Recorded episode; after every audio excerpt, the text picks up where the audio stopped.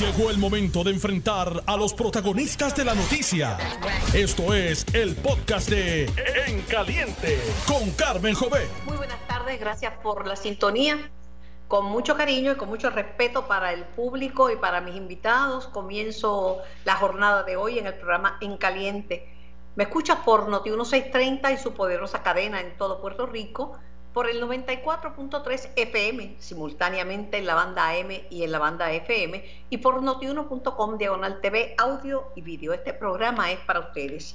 Y Puerto Rico está ante la encrucijada del COVID-19. Las cosas no andan bien. El secretario de Salud de Puerto Rico, doctor Lorenzo González, a quien tenían entrevista en el día de hoy, canceló la entrevista nada más y nada menos porque dio positivo a COVID. Me imagino cómo se debe sentir. Eh, la gobernadora en aislamiento preventivo, ella se ha hecho varias pruebas, pero decidió estar en aislamiento preventivo y la última información fue que el secretario de Gobernación, Antonio Pavón, va a presidir las reuniones de, del gabinete ejecutivo. Tengo al director del Instituto de Estadísticas de Puerto Rico, el estadístico y epidemiólogo doctor Orville Didier en línea. Buenas tardes, doctor Didier, y gracias por, por darme de su tiempo. Buenas tardes, un placer estar aquí.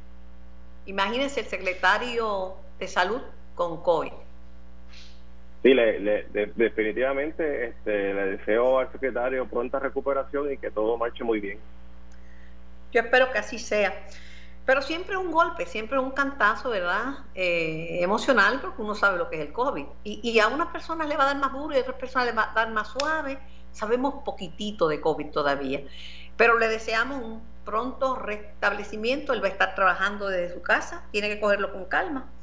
Y le deseamos a la gobernadora que todo salga bien, que todo salga negativo y a todas las personas con quien, porque él trabaja, él trabaja. y con muchas personas que se reúnen, así que hizo lo que tiene que hacer. Rastreo, doctor, darle a todas las personas con quien estuvo en contacto. Eso es así, eh, muy bien de su parte y es algo ¿verdad? que nos puede pasar a cualquiera de nosotros, así que eh, todos tenemos que estar preparados, pues si nos toca un evento como ese, emular esa acción de, contactar a quienes estuvimos cerca y tomar las medidas. Y no permitir que se estigmatice a la persona porque tiene COVID. Ayer mi hermana me dijo, mira, Melina León tiene COVID. Yo no dije nada por respeto a la privacidad, ¿verdad? Este, pero hoy ya, ya lo hizo público. Eh, Hay que cuidarse. Él había hecho unas expresiones en contra, dos expresiones que quiero su comentario. Una para que no le den este escolta a los políticos, eh, se manifestó en contra de las caravanas.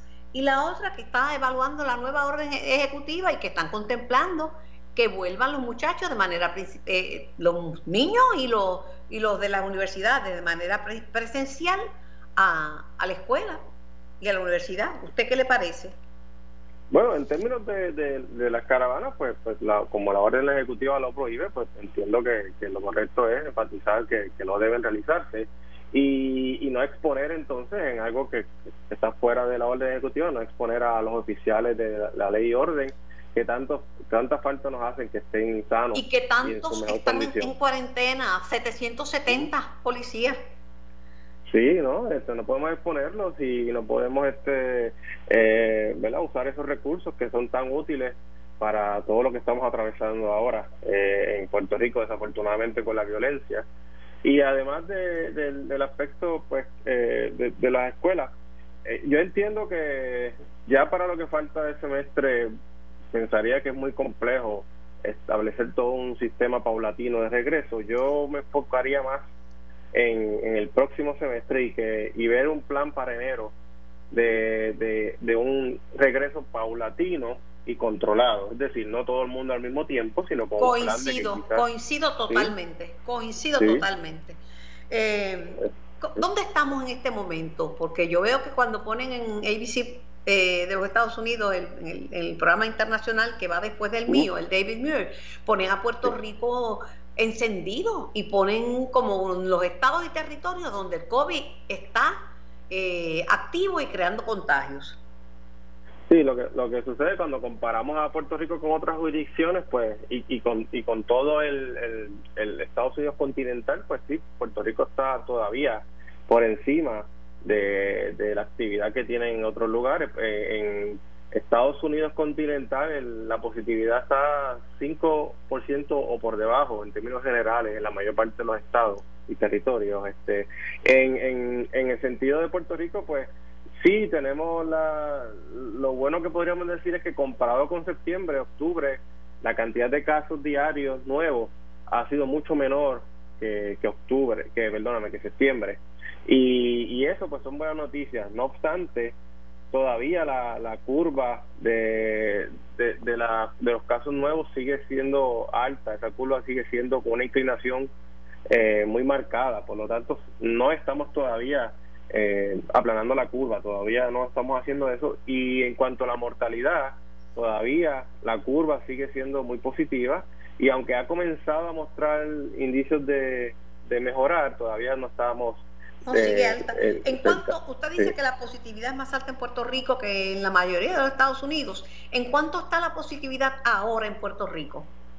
Pues desafortunadamente no tengo un, número confiable ahora mismo porque por alguna razón el Departamento de Salud ha, ha dejado de enviar ese número para evaluación, que lo hemos pedido varias veces en el instituto.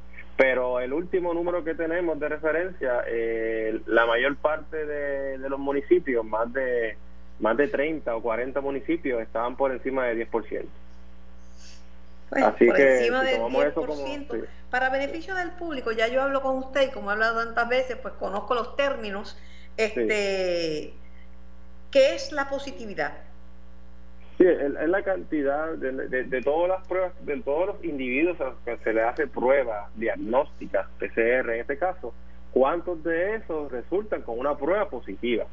Y ese, ese entonces, eh, eso se multiplica por, el factor, por un factor de 100 para convertirlo en porcentaje y se habla de la positividad. De, por ejemplo, cuando hablamos de 10%, es de cada 100 personas que se hacen la prueba, 10 salen positivas.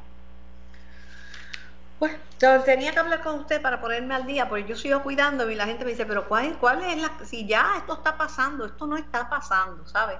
Esto no está pasando, si la positividad sigue alta, si lo, pues, los casos diarios son muchos y los muertos también, aunque sean menos. Lo que pasa es que septiembre fue tan catastrófico que octubre nos parece mejor, ¿verdad? Pero no es que sea bueno.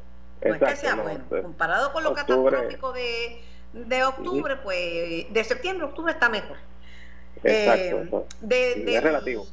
Del alza en la ocupación de camas de intensivo, que está en un 70%, ¿me puede dar un comentario? Voy a hablar con el infectólogo ya mismo, pero si me da un comentario, pues, que encantado. Sí, eh, eh, ese, ese, ese número, pues sí, es volátil, ¿verdad? Cambia mucho. Entonces, yo, yo diría que tenemos que ver eh, cómo se comporta en los próximos siete días, a ver si se mantiene ese número. Si se mantiene ese número en los próximos siete días, entonces tenemos que levantar una bandera de alerta.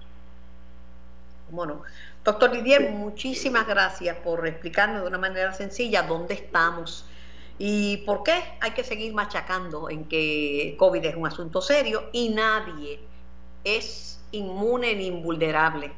El presidente Trump se cantó inmune, pero lo que los estudios dicen que quizás por cuatro meses una persona puede estar inmune, pero no conocemos a ese enemigo diminuto y, peligroso.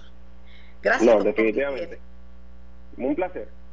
El mío. Tengo al doctor Humberto Guiot, miembro del Task Force Médico y además eh, infectólogo, profesor universitario. Buenas tardes, doctor Guiot. Buenas tardes, Carmen, y buenas tardes a los radioescuchas que nos acompañan. Gracias por la invitación nuevamente.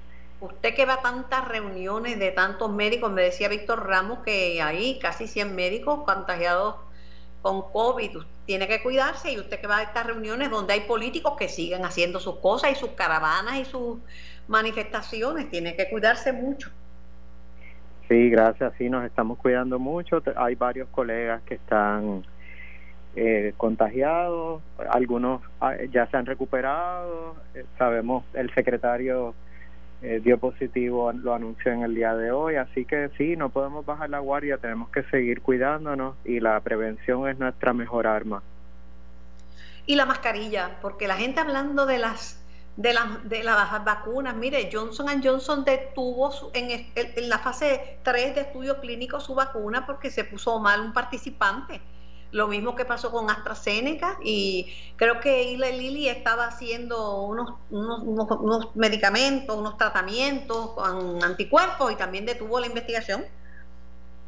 Sí, la vacuna de Johnson Johnson es una vacuna que, que se le está dando mucho seguimiento porque a diferencia de otras vacunas, esa va a ser de una sola dosis y eso permitiría vacunar muchas más personas y también que el efecto sea mucho más eh, rápido y sabemos que mientras más dosis se necesita para una vacuna, pues menor podría ser el cumplimiento. Así que el hecho de que sea una sola dosis facilita mucho. Pero como bien dijiste, hubo que detener porque hubo un efecto adverso. La compañía todavía no ha especificado cuál y de hecho no todavía no habían dicho si era del grupo activo en el cual se le estaba administrando la vacuna o si era el grupo control que son las personas que no han recibido la vacuna como tal sino un agente inerte eh, y estamos en espera de, que se investigue la situación y ver si se puede continuar con el estudio clínico o si hay unas repercusiones negativas y hay que detenerlo por completo.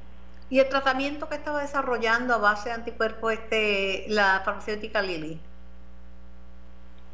Sí, hay, hay, una, hay unas compañías que están desarrollando anticuerpos monoclonales o policlonales o combinación de anticuerpos monoclonales.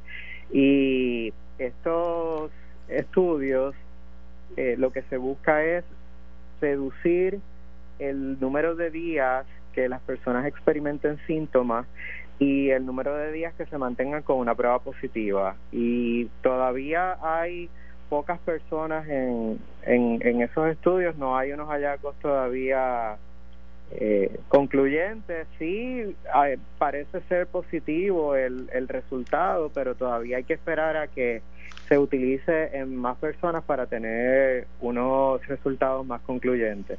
Y el supertratamiento que recibió en Walter Reed Hospital del presidente Trump, que dice que lo ha dejado inmune al COVID.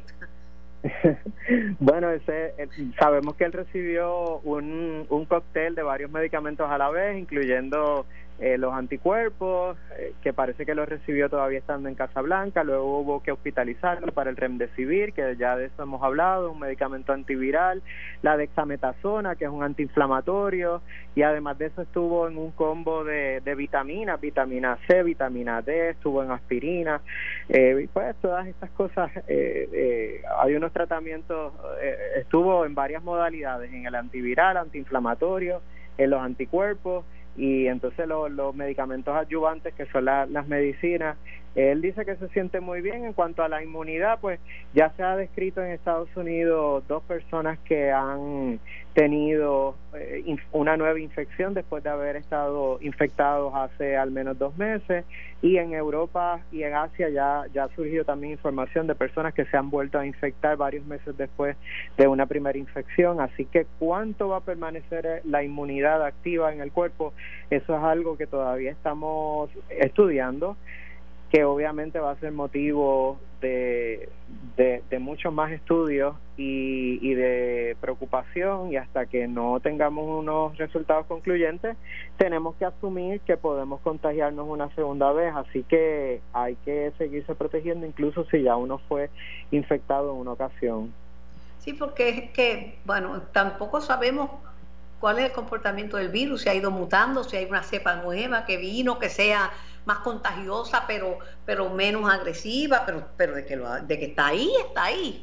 Exacto. Se han descrito que hay varias variantes, serotipos, algunos parecen ser más agresivos, hay al menos tres eh, alrededor del mundo. En Puerto Rico todavía no tenemos unos estudios sobre cuál es la variante que que es más prevalente, no hay eh, a ver cuántas eh, cuántos serotipos están circulando en la población, todavía esa información no la tenemos, pero hasta el momento pues de la información que tenemos alrededor del mundo sí hay varios serotipos, eh, unos parecen ser más agresivos que otros, pero si haberme contagiado con uno me, confiere inmunidad para los otros, eh, todavía eso no lo sabemos, tenemos que asumir que no, que tenemos que seguirnos protegiendo aun cuando nos ha dado ya la infección, eh, porque eh, como ocurre con influenza, puede haber mutaciones, puede haber otro tipo de desarrollo de otras variantes que sí nos pueden infectar.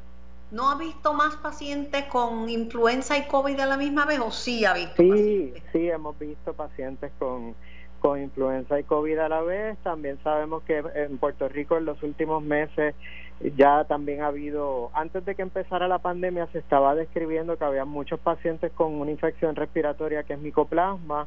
Usualmente para micoplasma se hacen anticuerpos y los anticuerpos pueden permanecer por unos meses, la prueba puede seguir saliendo positiva, pero hemos tenido varios pacientes con COVID y micoplasma y varios pacientes con influenza y micoplasma. Así que eso vamos a aprovechar esta oportunidad para hacer un llamado a la ciudadanía a que ya la vacuna de influenza de esta temporada está disponible, es una eh, vacuna eh, nueva para esta nueva temporada y está disponible a partir de hace varias semanas y lo menos que queremos en este momento es tener doble infección, ya sea con COVID o influenza, o ni siquiera queremos tener una infección con influenza porque como los no queremos tener nada. Para micoplasma no hay vacuna, ¿verdad?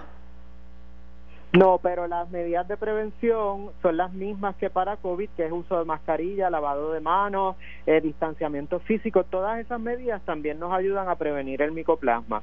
Así que en ese sentido, las mismas estrategias nos protegen tanto para micoplasma como para COVID y para el, la influenza de temporada. Así que las mismas estrategias. Para finalizar, doctor, y esto es bien importante, el el, titular de que el 70% de las camas intensivos están ocupadas y los médicos señalando que están viendo pacientes más deteriorados, que por eso están en intensivo. Sí, pues eh, hay lo que se ha escrito en los últimos días es una leve disminución en, el, la, en la ocupación total de pacientes hospitalizados por COVID, pero los pacientes que están en intensivo, pues eh, siguen siendo más del 70%, el día de hoy verifiqué y es 72%.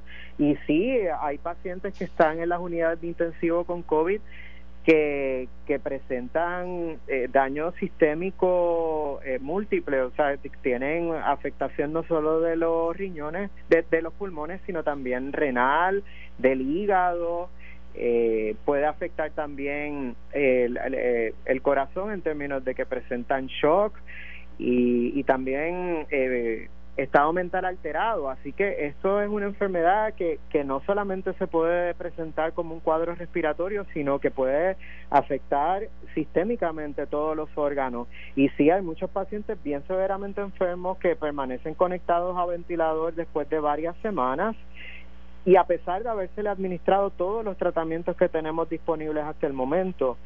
Así que te pregunto, ¿el Tamiflu puede ser utilizado eh, en pacientes de, mico, eh, de micoplasma o no? No, de micoplasma no. Usualmente se da antibiótico como tetraciclina, doxiciclina. O se, se trata como una pulmonía, ¿verdad? Sí, es bacteriano. Es una bacteria atípica, sí. Eh, y se trata con, con antibióticos.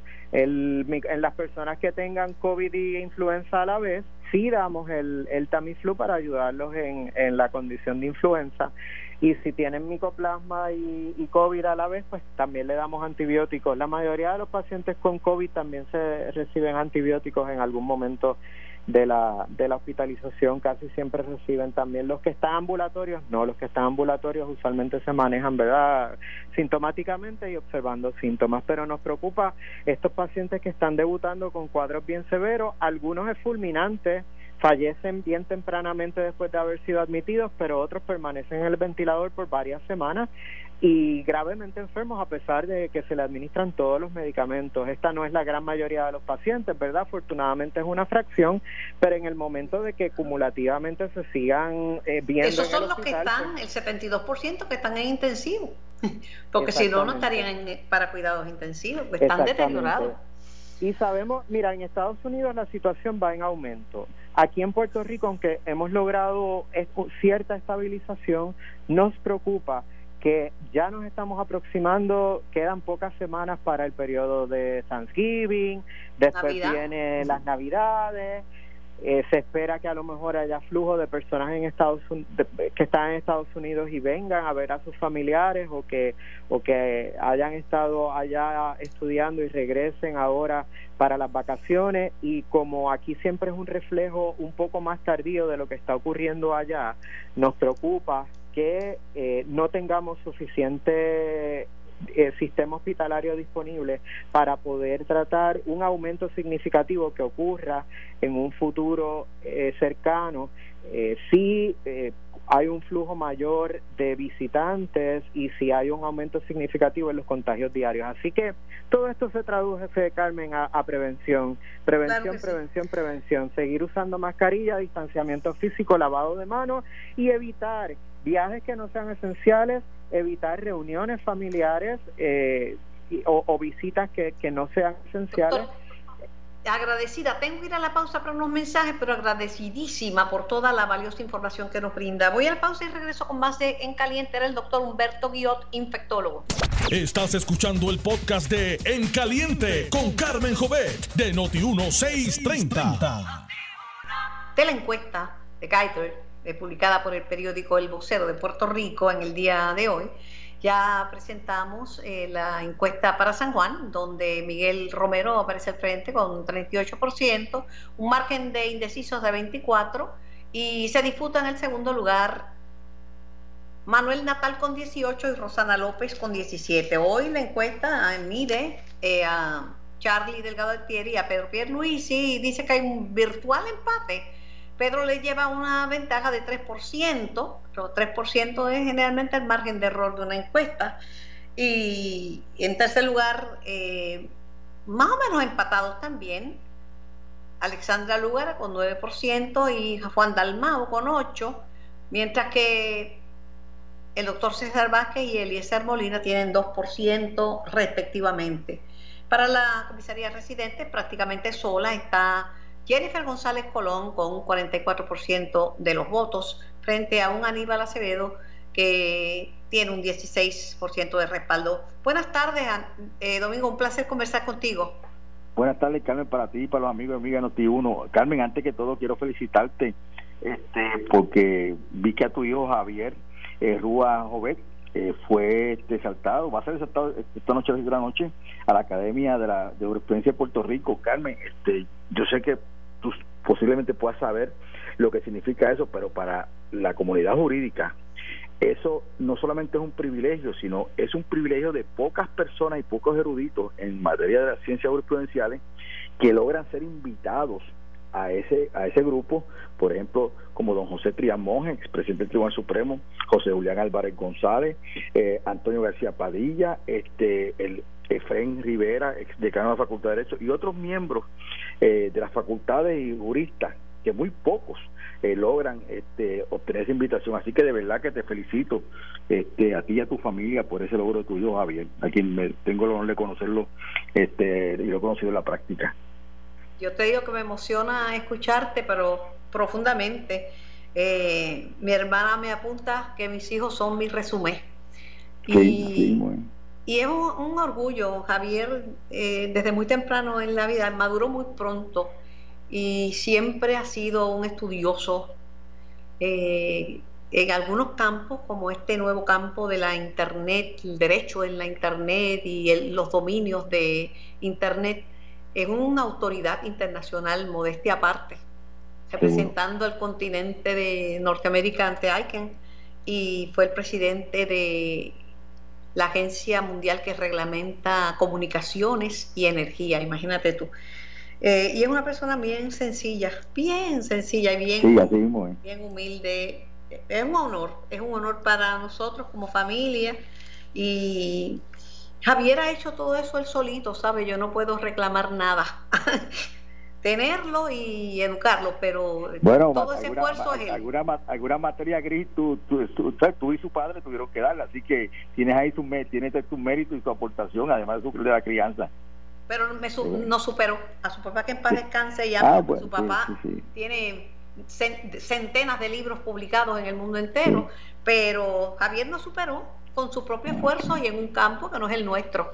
Seguro, pues ese Pero gracias, sí, yo sé que es un altísimo honor y tú mencionas las figuras que, que, bueno, desde bien temprano, desde jovencito, a Javier lo consideraron para ser decano de leyes, que tú sabes que es un puesto que se le da a personas sí, sí, sí, sí. de cierta formación y mayores, pero es un orgullo, me, me llena el corazón recordándome eso, este... Eh, eh, gracias, gracias. Y yo sé lo que en el mundo de la, la comunidad jurídica eso representa. Pero cuando tú lo pones de la manera que lo pones, pues entonces representa más. bueno, gracias, Domingo. Vamos a hablar. ¿qué te, ¿Tú crees que esta encuesta que tiene un margen de, de error de 2%, pero que da un 24% de indeciso y fue hecha por teléfono, es una encuesta fallida? No, Carmen, esa, esta encuesta posiblemente tendrá alguna deficiencia en algunas áreas, pero esta encuesta te mide varias cosas. Número uno, te mide definitivamente que la figura eh, ahora mismo que está inamovible, que no, no, hay, no, hay quien la baje, es Jennifer González. ni, con, parece, con un troc, ni con sí, un Sí, sí, sí, de verdad que, de, verdad que eh, cuando tomas esa, esa encuesta y la comparas con otras encuestas, pues te das cuenta que definitivamente la figura de Jennifer González está inamovible. Eh, por otro lado, la figura a la gobernación entre Pedro Pierluisi y Charlie Delgado se mantiene una ventaja de Pierluisi eh, frente a Charlie Delgado de un 3%, o sea que puede ser un 4, un 5, o como podría ser un 1%. Me da la impresión a mí, o sea que ambos candidatos eh, van a tener que buscar, número uno, esa, esos, esos votos flotantes que se mueven de un partido Pero a otro. ese voto desafiliado lo tiene Charlie, porque la encuesta dice que él tiene un 14%. Bueno, y el, versus, un 12% del otro, pero no es afiliado, es que está indeciso como tal.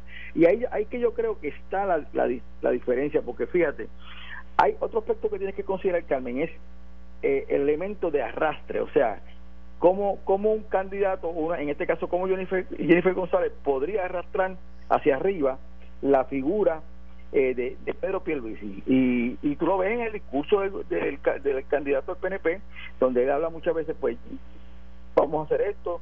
Eh, y así como y, y así como tú ves al mismo Charlie Delgado alejándose de la figura de Aníbal Solidaridad que por las razones que sea eh, tiene un número muy bajo. Parece ser que resultaría por no decir imposible sumamente difícil que él pueda pues sería que la base del partido no lo está respaldando porque el Partido Popular tiene una base grande un poco menor, que más pequeña que la del, la del el PNP, pero el Partido Popular tiene una base grande y si Aníbal tiene tan poquitos números, es que entonces podría ser que, que lo estén resintiendo por haber dicho que era una mugre que había que limpiarlo con manguera o no sé qué. Mira, Carmen, hay, un resentimiento, por, contra él hay, un resentimiento del, PP, del PPD, este, número uno, porque él en el, en el 2000, este en el 2008 se impuso como candidato, a pesar de que ya pesaban unas acusaciones contra él que después resultaron que, que salió uno culpable,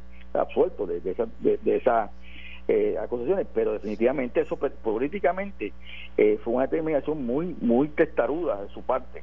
Entonces, ¿qué pasa? El, ya los populares ahí estaban un poco molestos. Entonces, luego eh, trata de correr para presidente del partido contra una figura muy querida, Héctor Ferrer, pierde, este, después hace las expresiones que hizo y ahora en esta en, para estas elecciones prácticamente le arrebata eh, la candidatura a comisionado a una figura joven pero muy querida eh, que es el, senador Nadal Power o sea y entonces qué pasa hay un segmento ah pero Aníbal es trabajador y es un excelente político. Aníbal se fue en medio de todas estas circunstancias negativas a las fiestas de, de la calle San Sebastián a recoger sus endosos y dicen, a mí no me consta, pero dicen que Nadal Power se fue para España.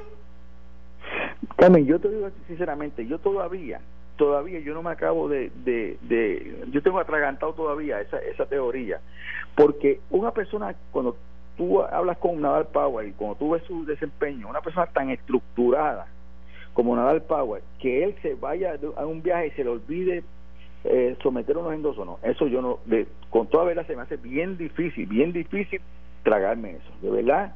Yo creo que eso fue algún tipo de presión que le colocaron a él este para que pues, se olvidara y no cumpliera con ese requisito porque él es una persona bien responsable bien estructurada. Entonces qué pasa no hay duda de que Aníbal eh, tiene capacidad política es una persona sumamente inteligente, muy laboradora, eh, muy laboriosa, pero, pero por alguna razón, por alguna razón dentro del Partido Popular no acaba no, o sea, no acaba de pegar como en algún momento pegó, o sea, hay gente que está resentida con él. Sí, definitivamente. Pero entonces tampoco está muy fuerte Pierluisi porque si con el arrastre que le puede dar Jennifer, según tu propia teoría, y con el arrastre que le da Miguel, que supuestamente, de acuerdo a estos mismos números de esta encuesta, está sólido en San Juan, ¿cómo está tan débil Pedro que solamente tiene un 3% por encima de, de Charlie? Yo, yo ahí es ahí es que yo ahí es donde yo veo que que por algún lado por algún lado tiene que haber o sea porque a mí los números de Rosana López en San Juan tampoco me cuadran yo creo que Rosana López tiene más puntuación de lo que de lo que aparece para mí Rosana López está o sea con un número mucho más alto de lo que tiene este y que la brecha entre Rosana y, y, y Miguel Romero es más cerca este ahora Pedro Pierluisi tiene que ponerse, la gente pero tiene que ponerse las pilas para tratar de subir de ese por ciento que está para que su ventaja eh, vaya eh, aumentando, cosa de que lo, esté picando cerca del 38, 39, 40%, para entonces de esa forma este, asegurar la, la victoria, porque Charlie va a subir de, algún, de alguna forma. Este, pero Pierluisi va a subir. Pero fíjate también que esa subida no se ha visto tan rápido porque las campañas ahora mismo son campañas negativas de uno contra otro. Entonces, en esa medida se quedan estancados este, hasta más cercano a las elecciones, pero yo no yo no creo Carmen que o sea, haya un 22%, un 23% de indeciso este, en estos momentos. Por hacer un 8, un 10, pero no no un 20, también la gente, eh, yo no sé, pero por eso las encuestas uno las toma en su perspectiva, un sondeo, un análisis, pero tú sabes, a la gente no le gusta decir por quién va a votar, no le gusta aquí en Puerto Rico. Y no le gusta contestar encuestas telefónicas. A mí me llaman y yo he mandado para para, cualquier sitio lejos a, la gente que me llama para pedir mi opinión de encuesta. Y muy gentil, pero yo no tengo ganas de darle información ni para productos ni para nada, por teléfono a nadie. Pero te digo, la, la, casa encuestadora que, llevó a cabo la encuesta son gente seria. Y yo he escuchado comentarios de que si hizo trabajo para eh, la universidad o hizo otro trabajo, ellos tienen que trabajar para todo el mundo, pero la reputación de ellos, de esa comunidad, esa de, la comunidad este internacional y aquí en Puerto sí, la tiene, ahí tenés un nombre. es un nombre a la hora de hacer encuestas. Entonces, pues ellos tienen que cuidarse, ellos tienen que cuidarse y posible, probablemente este el, el problema de, de, la incertidumbre o de la indecisión de los electores está en lo que tú acabas de decir en la llamada telefónica que la gente no se atreve a tirarse al charco eh, por teléfono. Y más máxima ahora que le pueden estar grabando y cosas así. Pero yo no creo miedo, pero bueno yo no sé pero a mí lo que me parece es que la base de lo poco que yo conozco en estos años haciendo cubriendo elecciones la base del Partido Popular no puede estar tan tan tan débil o, o, la candidata es muy floja, pero no, 17% en San Juan Rosana es nada. No, no. No, Carmen, de verdad que yo no. Que no, Carmen, yo tenga mucho, no me sorprende, porque ha hecho una buena campaña. no, y por, y por Pero que Rosana tenga tan poco, sí me sorprende. No, yo, yo te digo que con toda honestidad, yo veo a Rosana este, llegando segunda en San Juan, este, y eso y ese 17% lo veo muy bajo. O sea, yo creo que tiene que estar eh, picando alrededor de, un, de un 20 y pico, 30%, son un 30% fácil en estos momentos. Lo que pasa es que eh, por alguna razón San Juan no, no, no, no, nunca lo han medido muy bien las encuestas, pero yo no creo que la ventaja de Miguel Romero sea tan amplia. va a ganar, a mi modo de ver, pero no por tantos votos. Lo mismo que en las elecciones aquí en Puerto Rico, como está la situación, no se van a resolver. Esta hora este, es presentada por un margen mayor de, de 4, 5, 6% como mucho. Yo creo, yo creo que el número de 3 a 4% es un número razonable para cualquier candidato ganar entre Pierluisi y, y, y Charlie. Ese es un número real. Pero estamos en un momento, ¿verdad?, en que cualquier error puede hacer cambiar esos ah, números. definitivamente que sí. pero ellos lo saben. El candidato o la candidata.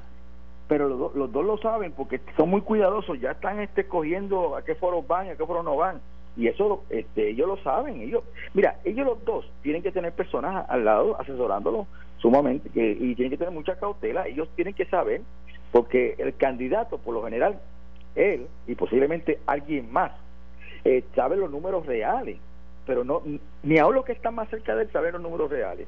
Y ellos están, van a actuar de acuerdo a lo que le dicen los encuestadores. En estos momentos, los dos candidatos este, con, con reales de ganar, y posiblemente pues Lúgaro también y el otro, pero y Juan el hermano, pero mayormente los, los dos principales están trabajando este, moviéndose de acuerdo a cómo a cómo eh, las encuestas están están eh, retratando los issues, retratando las controversias en el país. Porque También he escuchado que eh, Charlie ha recibido el apoyo de un sector fundamentalista, fundamentalista religioso bien amplio, que el haber sido ungido por un pastor y todos los señalamientos que él ha hecho eh, religiosos eh, de que pues que fue una visión que que esto era algo que Dios tenía previsto para él, etcétera, que eso le ha, traído muchísimos votos. Bueno, podría, yo, yo, no, yo, no, yo no te puedo, este, no, no, puedo, no, puedo refutar ese hecho. Ahora, sí, sí te puedo decir que si lo ha tenido, no se, no se está reflejando porque ese apoyo, por lo general, a quien respaldaba el PNP, y en el PNP solamente un por ciento ínfimo, un 2 o 3 por ciento se movería hacia el Partido Popular Democrático y, y, no, y no solamente eh, hacia, sí, hacia el Partido Popular. Me parece a mí, a mí me parece que aquí el, aquí el problema está de que la gente está esperando o buscando para ver cuál de los dos candidatos puede representarlo mejor en Estados Unidos. Porque en Puerto Rico, este, estos cuatro años que vienen va a ser eh, cuatro años de estricta relación y negociación con los Estados Unidos. Y Puerto Rico va a necesitar un gobernador que pueda sentarse con los congresistas, con los presidentes, con el presidente, este, con los presidentes de ambos eh, cuerpos, hablar de tú a tú sin intérprete y sin y sin y, con conocimiento de causa. Y me parece a mí, Carmen, y te lo digo con toda honestidad, que en esa en ese tú en, en, esa, en esa medida que se va a hacer ahí, pero que Luis le lleva mucha ventaja a Charlie Delgado. Gracias Domingo por tu tiempo y gracias por tu participación eh, en nuestro programa. Esto fue el podcast de En Caliente con Carmen Jovet de Noti 1630. Dale play a tu podcast favorito a través de Apple Podcasts, Spotify, Google Podcasts, Stitcher y notiuno.com.